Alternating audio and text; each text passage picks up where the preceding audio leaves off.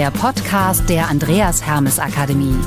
Der Podcast für alle, die an Entwicklung und Veränderung interessiert sind. Für Menschen, von Menschen.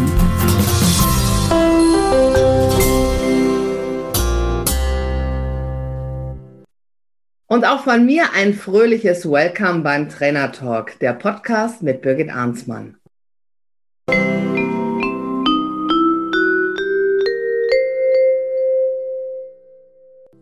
Mein heutiger Gast ist Uli Ernst zum Thema Mut. Grüß dich, Uli. Ja, dich. War das jetzt so richtig ausgesprochen mit dem Grüß dich? Ja, also wie vorhin schon, äh, wie schon mal gesagt, so mehr I. Ähm, also Christi ist so ganz nett, ganz freundlich, mit ganz viel I. Okay. Und weniger mit Ä. Okay, mit ganz viel I, gut. Ähm, Uli, mit, auch mit I.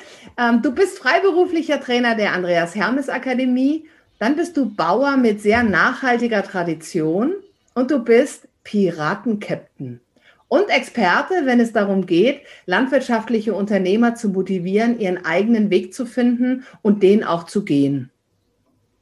Jawohl, so kann man das sagen, ja. Ja? Ja. Dann äh, fangen wir auch an mit Bauer mit sehr nachhaltiger Tradition. Das bedeutet? Das bedeutet, dass, dass meine Vorfahren hier am Ammersee schon, ja, wir wissen das so seit Anfang 1600. Ähm, und die waren dort immer Bauern und Fischer. Also die Fischer kennt man so fast noch ein bisschen mehr. Mein, mein Bruder ist Vorsitzender der Ammersee-Fischer auch immer noch.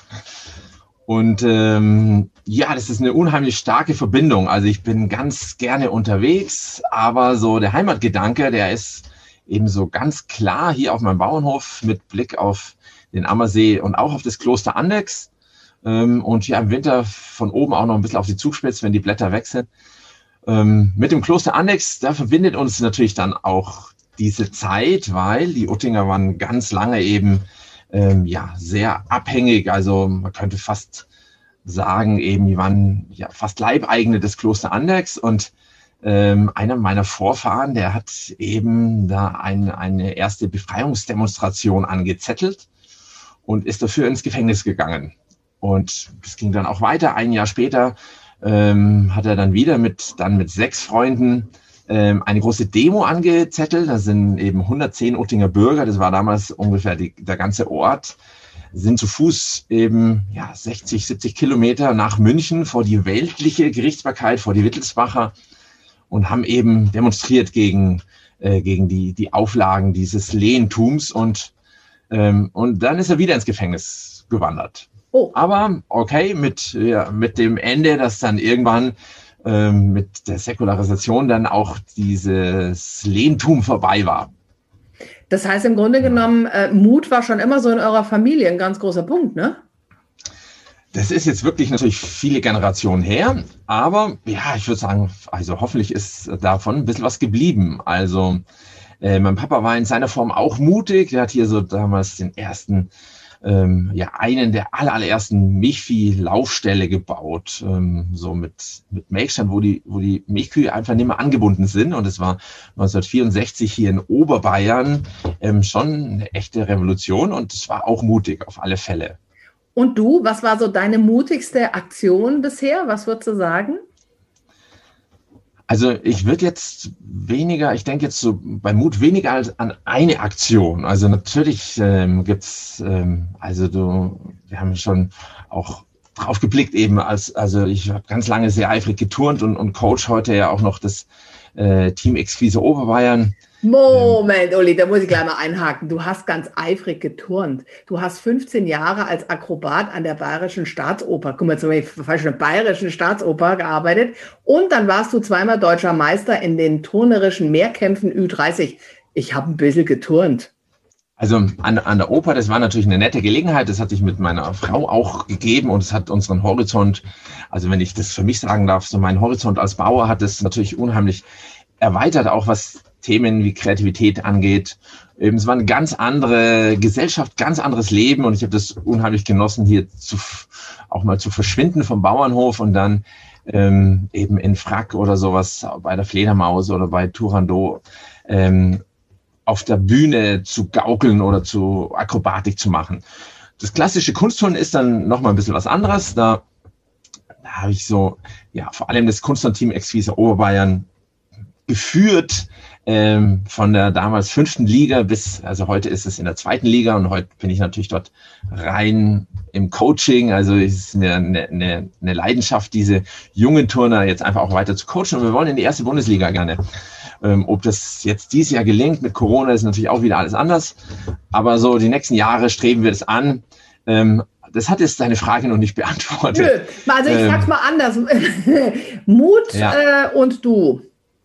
Ja, also so bin ich auf das Turnen gekommen. Da gibt es natürlich so ein, einzelne Elemente, wo man einen Moment mal auch richtig Mut braucht, ja, bis man das so zum ersten Mal macht, bis man es dann so trainiert hat.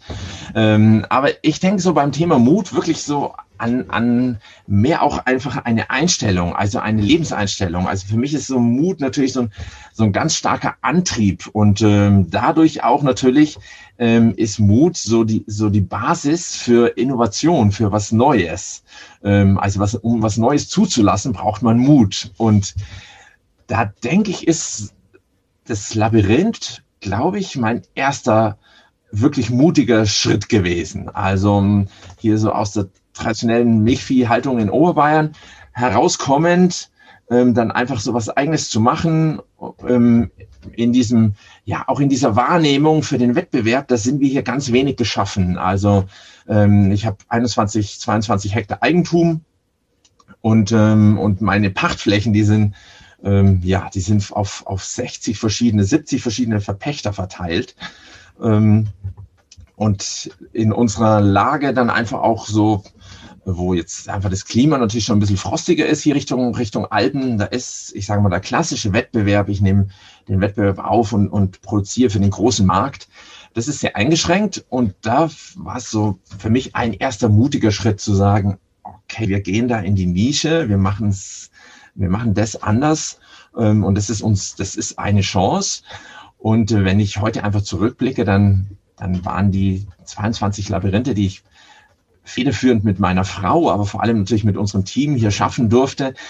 Das war wirklich so eine starke Basis und ähm, das ist auch die Grundlage für unsere weitere Entwicklung. Und der erste Schritt zum ersten Mal in so einem Feld, dann Wege rauszuschneiden, wo dann ähm, einfach auch die Leute stehen bleiben und sich fragen, was macht der da? Und auch Berufskollegen sich fragen, was macht der da jetzt eigentlich? Und ich habe mich natürlich selbst auch gefragt, Mensch, Uli, was, was machst du denn da? da? jetzt? Genau. Ja, aber wie ähm, kamst du denn da drauf, Uli? Also hast du davon geträumt? Hast du das irgendwo gesehen?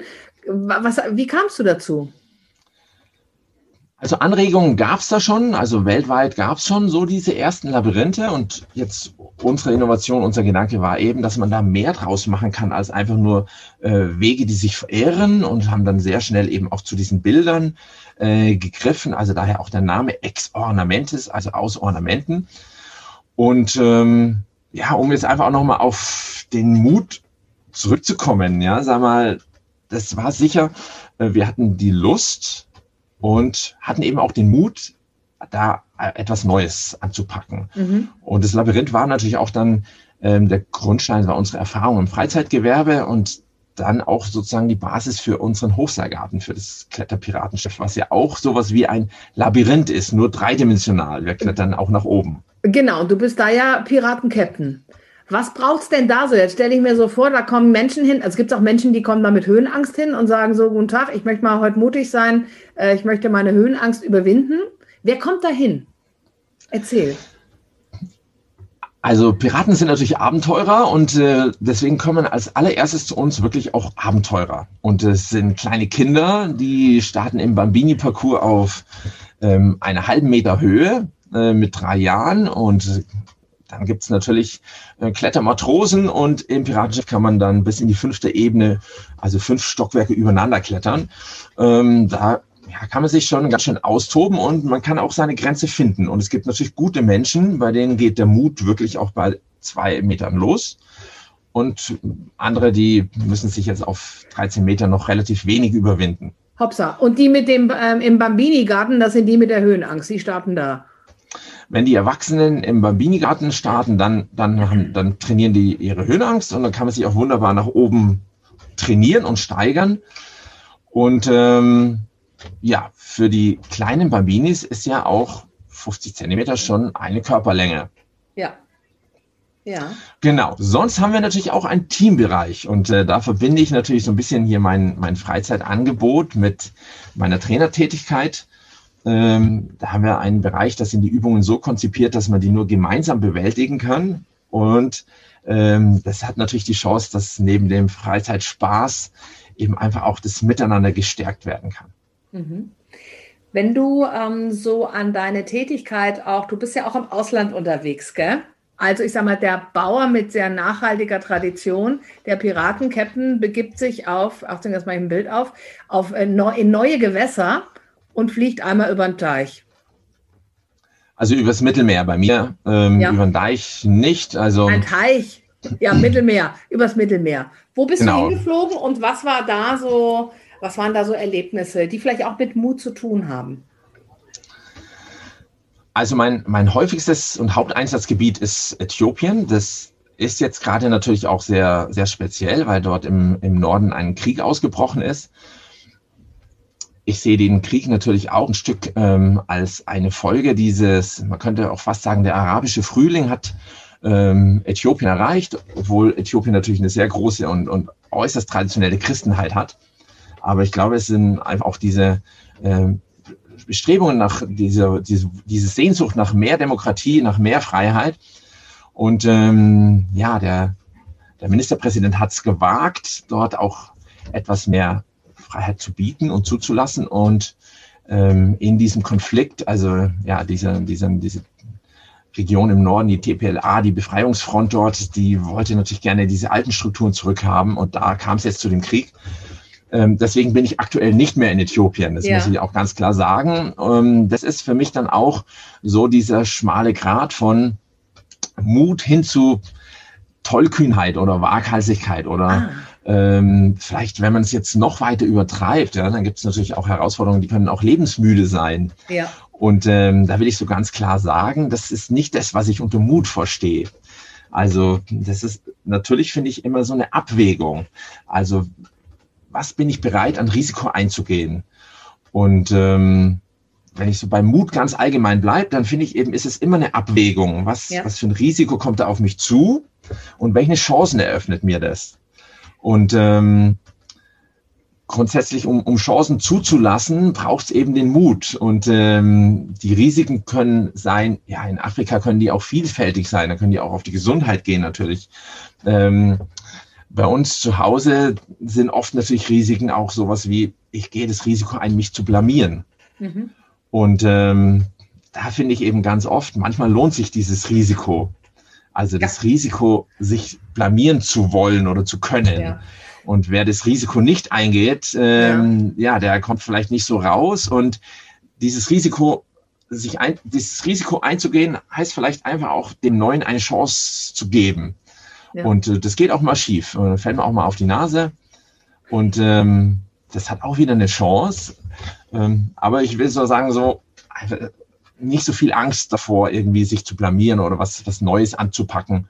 Das ist gar nicht so schlimm. Ja, also das ist ja vielleicht auch, das hat ja vielleicht auch was mit Fehlerkultur zu tun. Ne? Wie steht man zu dem auch, wenn man einen Fehler macht, nimmt man das als um Gottes Willen oder sagt man, okay, das ist auf dem Weg ähm, zu meinem Ziel, ist das eben so. Gab es so Situationen, wo du gesagt hast, apropos blamieren, das ist ja auch so bei uns so, oh, ein bisschen komisch, ne, von meinem Gefühl. Gab es da so eine Situation, wo du vielleicht gedacht hast, im Himmels Willen, jetzt habe ich mich hier echt zum, weiß ich nicht, zum Viertel gemacht Ne? Und das sagt man wahrscheinlich nicht. Und habe aber nachher festgestellt, Mensch, das, da habe ich was ge draus gelernt. Da hat sich mir vielleicht auch eine neue Chance geboten. Also ich habe mich oft blamiert ähm, und, ähm, und manchmal auch eben nur scheinbar. Also ich ja. denke jetzt zum Beispiel daran, ähm, ich habe, ich moderiere auch Bundesliga-Wettkämpfe im Turnen in meinem Sport und habe ähm, für den FC Bayern München oder eben auch für Exquise Oberbayern äh, Wettkämpfe moderiert und einmal, so, das war natürlich auch eine Herzenssache, weil ein sehr guter Freund, der Rainer Lindner, der hat äh, für den FC Bayern München geturnt, aber auch für Exquise Oberbayern dann so in seinem, seinem turnerischen Austrag, der ist damals sehr schwer an ALS erkrankt und auch, auch gestorben dabei. Und ähm, ja, in so einem sehr späten Stadium, wo wir natürlich auch alle mitgelitten haben. Also der war auch Kollege mit auf der, an der Staatsoper und bei den Moristentänzern. Und ähm, dann hatten wir einen Heimwettkampf und, und ich habe moderiert und ähm, auch Turnerfreunde haben ihn begleitet, also bis zur allerletzten Pflegestufe, dann konnten das wirklich nur noch Profis machen. Und ähm, der Rainer wollte unbedingt da nochmal zuschauen bei diesem Heimwettkampf. Und dann, mhm. weil er ja nicht einfach mit dem Rollstuhl in die Tribüne gehoben mhm. werden kann, haben ihn die Turnerfreunde eben einfach von unten in die Turnhalle reingeschoben. Und da war ja dann plötzlich, ich hatte eine sehr nette Moderationskollegin, aber ich war natürlich äh, sehr überrascht. Also die Kollegin konnte dann meine Emotionen ein bisschen auffangen. Ähm, so spontan wollte ich dann einfach den Blumenstrauß von dem Interviewpult nehmen und das dem Rainer bringen und spätestens in dem Moment war meine Stimme dahin. Also ja. ich war so natürlich gerührt ja. ähm, und natürlich auch betroffen von, von dem Moment, dass es wahrscheinlich sein letzter Turnwettkampf ist, den er äh, ja. zuschauen kann. Und es hat natürlich sein Leben äh, begleitet und gestaltet. Und da sind mir die Tränen gekommen und meine Stimme war dann eben auch entsprechend gebrochen. Und ja, in dem Moment hat sich's äh, wie eine Blamage angefühlt. Ja. Auf alle Fälle. Hinterher denke ich mir auch wieder, ja, also es war sicher nicht so schlimm und es, ähm, also es haben mich auch welche dafür geschätzt und gemocht und ähm, und ja, meine Frau hat gesagt, es war genau richtig. Also ja. ähm, so geht's einem ja auch öfter, wenn man glaubt, okay, jetzt habe ich mich blamiert. Ähm, und deswegen ja. bin ich so, ja, nicht so viel Angst davor, weil ähm, es kann uns Chancen kosten. Ja. Und ähm, mutig zu sein heißt vielleicht auch einfach dem, dem Neuen eine Chance zu geben und dabei das Risiko einzugehen, sich zu blamieren. Ja, und es war auch mutig, vielleicht auch wirklich diese Gefühle zuzulassen. Ja, sicherlich. Ähm, und vielleicht hätte ich früher mit noch weniger Selbstvertrauen, hätte ich vielleicht den Moment einfach gescheut, hätte nicht hingeschaut oder wäre nicht noch extra hingegangen, weil damit habe ich natürlich auch dieses Risiko, bin ich in dem Moment eingegangen. Ja. Ähm, und ich glaube, dass, dass das ähm, auch ein Stück weit, ähm, ja, so mein, mein gesteigertes Selbstvertrauen, mein gesteigerter Mut auch war. Ähm, ja, bei Selbstvertrauen, also das, jetzt haben wir so zwei Verwandte auch. Ich finde, Mut hat auch was mit Selbstvertrauen zu tun. Ja. Und ich merke, ich habe dir diese Frage so zu Afrika noch nicht so ganz fertig beantwortet. Ähm, aber mit Selbstvertrauen komme ich da sehr schnell auch wieder drauf, weil ähm, ja, wir haben so für unsere Arbeit in Afrika, ähm, da sind wir natürlich auch ganz stark in, in unserer Denkweise, den Menschen in den Mittelpunkt zu rücken, so wie wir auch eben unsere Unternehmertrainings in dem grünen Bereich hier in, in Deutschland machen. Und ähm, das hat uns ja in Afrika auch ausgezeichnet und auch hat uns auch die Erfolge dort beschert, wenn ich mal für die internationale Abteilung sprechen darf. Ja. Und ähm, ja, so eine, so eine kleine Philosophie oder auch eine kleine Formel, die, die ich mir dort einfach mal formuliert habe, die, die hat auch mit Selbstvertrauen zu tun. Also ähm, ich bin auch in den Ländern eben überzeugt, es gibt keine Entwicklung ohne Selbstverantwortung. Mhm. Ähm, also die Selbstverantwortung, wie auch in unseren Unternehmertrainings, ist eben die Selbstverantwortung so eine ganz wichtige Basis. Und für diese Selbstverantwortung braucht eben auch Selbstvertrauen und Mut. Ja. Ähm, sonst geht es nicht. Und da gibt es jetzt noch was davor. Aber du hast Darf schon Luft geholt. Ja, genau. Dann erzähle ich dir das nachher. Auf was vertraust du bei dir? Ja, also das ist für mich natürlich so, so ein Unterschied. Ja, könnte man in Bayern würde sagen, was für eine Wortglauberei. Aber es ist für mich so ein Unterschied zum Selbstbewusstsein. Also beim Selbstbewusstsein, da weiß ich, das kann ich. Ja, und das bin ich natürlich in den Bereichen, die ich schon oft gemacht habe. Also in meiner Jugend ja, Milchvieh füttern, melken und so weiter, das wusste ich natürlich alles. Und wenn da ein Problem auftaucht, wusste ich auch, wie man dem beikommt. Ähm, und Selbstvertrauen heißt für mich eben auf sich vertrauen, auch wenn man was Neues macht, wo man noch nicht wissen kann, ob man das schafft, sondern wo man auf sich vertrauen muss, dass auch diese Herausforderungen, die da auf mich zukommen, dass ich die bewältigen werde. Das heißt für mich Selbstvertrauen und das ist für mich deutlich mehr als, ähm, als eben Selbstbewusstsein. Und es ist eben auch, ja, außerhalb, wir nennen sie auch Komfortzone, ja, ja. außerhalb meiner täglichen ähm, arbeiten. Und jemand, der kein Selbstvertrauen hat, der schützt sich selbst vor Misserfolgen, indem er eben immer so in seinem Bereich bleibt. Mhm. Und das geht ja nicht immer gut, ähm, dass man in dem Bereich bleibt. Ja. so viel. Ähm, ja. Und äh, jetzt hat mir so ein, ein, ein Begriff, der hat, den, den bin ich noch nicht losgeworden. Also in unserer Reihe keine Entwicklung ohne Selbstverantwortung, keine Selbstverantwortung ohne Selbstvertrauen. Und da bei Selbstvertrauen ist natürlich auch ein bisschen Mut mit, steckt da mit drin. Und davor steckt für mich aber eben auch noch die Würde. Also mhm. ohne Würde kein Selbstvertrauen. Ja. Und deswegen am Ende auch keine Entwicklung. Und ich finde, ja, so schwer, aber auch so leicht kann ähm, unsere Arbeit eben sein in den Ländern, wo wir uns, ja, mit, wo wir Trainer ausbilden, wo wir uns dort mit der Entwicklung der Landwirte auch beschäftigen. Also es beginnt ganz stark einfach auch mit Würde. Und das finde ich zum Beispiel was Großartiges, wenn ich, ähm, also ich bin ja auch leidenschaftlicher des Top-Kurses, ja. ähm, leidenschaftlicher Trainer und ähm, diese jungen Damen und Herren dann einfach auch mal auf so eine entwicklungspolitische Studienreise mitzunehmen. Aus ja. dem Gedanken heraus, den ich ja sehr schätze an unserem, an unserem Andreas Quiring, dass eben Agrarpolitik heute nicht nur Bundespolitik ist und auch nicht nur ähm, Europapolitik, sondern längst Weltpolitik. Also wenn wir GAP und WTO und so weiter anschauen. Ähm, aber so, wir haben dort einfach auch eine Entwicklung weitergemacht, eben Agrarpolitik ist auch Entwicklungspolitik. Und ja. dass wir eben jetzt nicht nur nach Rom fahren zu, ähm, ja, zur FAO, sondern dass wir eben auch eine entwicklungspolitische Studienreise machen mit dem Top-Kurs. Das ist, finde ich, ein großes Geschenk.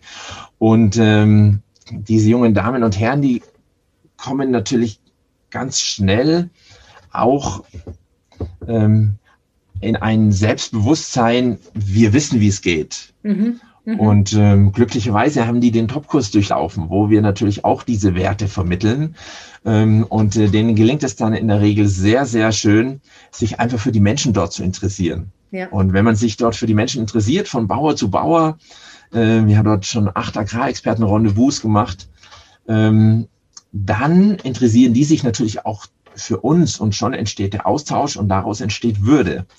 Und wenn wir ehrlich sind, dann, dann ist das etwas, was ich sage es mal, die echte Entwicklungszusammenarbeit, finde ich, die beginnt erst nach dem Fall des Eisernen Vorhangs. Ähm, davor waren ja diese Länder alle auch gefangen in ihrer Zugehörigkeit zu Zonen und ähm, ja, davor gibt es Generationen, wo diese Menschen in den Ländern einfach, ähm, wo denen Selbstverantwortung und aber am Ende auch eben Würde genommen wurde oder einfach nicht zugelassen wurde. Mhm. Und ja, das ist für, finde ich, einfach die Basis unserer, unserer Arbeit in diesen Ländern, die natürlich dann hin zu unseren Unternehmertrainings geht oder zu unseren Leadership-Trainings. Ähm, immer mit dem Gedanken, dass wir dort natürlich die Multiplikatoren dafür ausbilden. Ja. Das hast du schön rund gemacht. Dankeschön. Jetzt habe ich mir 30 Fragen überlegt und nenn noch mal bitte eine Zahl zwischen 1 und 30. 27 die 27. Und da gehen wir auch in der Entwicklung ganz weit zurück. Wir gehen mal in deine Schulzeit. Was war denn früher dein liebstes Schulfach und warum? Natürlich ganz klar Sport. Ähm, also ich sage mal, bis zur fünften, sechsten Klasse war das ähm, natürlich was, was ich sowas von mit links gemacht habe. Aber ich hatte natürlich über so eine erste Turnschule natürlich auch Geschick in allen anderen Sportarten. Und ähm, ja, also das merke ich heute bei meinen Kindern. Also wenn die das Zeugnis mit nach Hause bringen. Ja. Fridolin ist mal in der, in der Zeile verrutscht und hat in Musik eine 2 und er dachte dann, er hat in, in Sport eine 2 und er war völlig betrübt mit dem ganzen Zeugnis. ähm, in den entscheidenden Fächern Es ist sogar positiv ausgefallen, aber er war betrübt, weil er im ersten Moment dachte, er hat in Sport eine 2 und damit war äh, der Tag gelaufen, der Tag, bis ja. er gemerkt hat, bis er gemerkt hat, er ist in der Zeile verrutscht. Also so in der ganz frühen Kindheit, so wie du es beschrieben hast, da war mir das unheimlich wichtig. Heute hat es natürlich in dieser Form keine Bedeutung mehr, wobei natürlich mir ähm, einfach eine, eine Fitness ähm, im Körper und äh, auch die Zusammenhänge zur Fitness im Geist und damit natürlich auch zur Kreativität, was eine Basis für ganz viele meiner, meiner Entwicklungen ist, ist mir natürlich von, von Bedeutung. Mein Interesse fürs Turnen ist ähm, auch ungebrochen. Ja, schön. Uli, zum guten Schluss, bitte vervollständige doch mal den Satz, motiviert bin ich, wenn. Motiviert bin ich, wenn taffe Menschen, leidenschaftliche Menschen zusammenkommen und ja, ein Ziel in, in einer gemeinsamen Richtung ähm, haben, dann finde ich das großartig. Und wenn es dieses Ziel noch ja, eine Innovation hat, ähm, was einfach auch ein toller Antrieb ist, dann mhm. bin ich motiviert. Super. Das war er, der Trainer Talk, heute mit Uli Ernst zum Thema Mut. Danke dir, lieber Uli. Bitte. Und natürlich auch danke an unsere Zuhörenden. Bis zum nächsten Mal, wenn es wieder heißt Trainer Talk, der Podcast mit Birgit Arnsmann. In der Zwischenzeit schaut gerne mal auf unsere anderen Podcasts auf allen gängigen Plattformen oder natürlich auch im Netz auf der Homepage der Andreas Hermes Akademie. Das war's für heute. Lasst euch überraschen, wer beim nächsten Trainer Talk mein Gast ist. Tschö aus dem Rheinland und bis bald. Hier war die Birgit.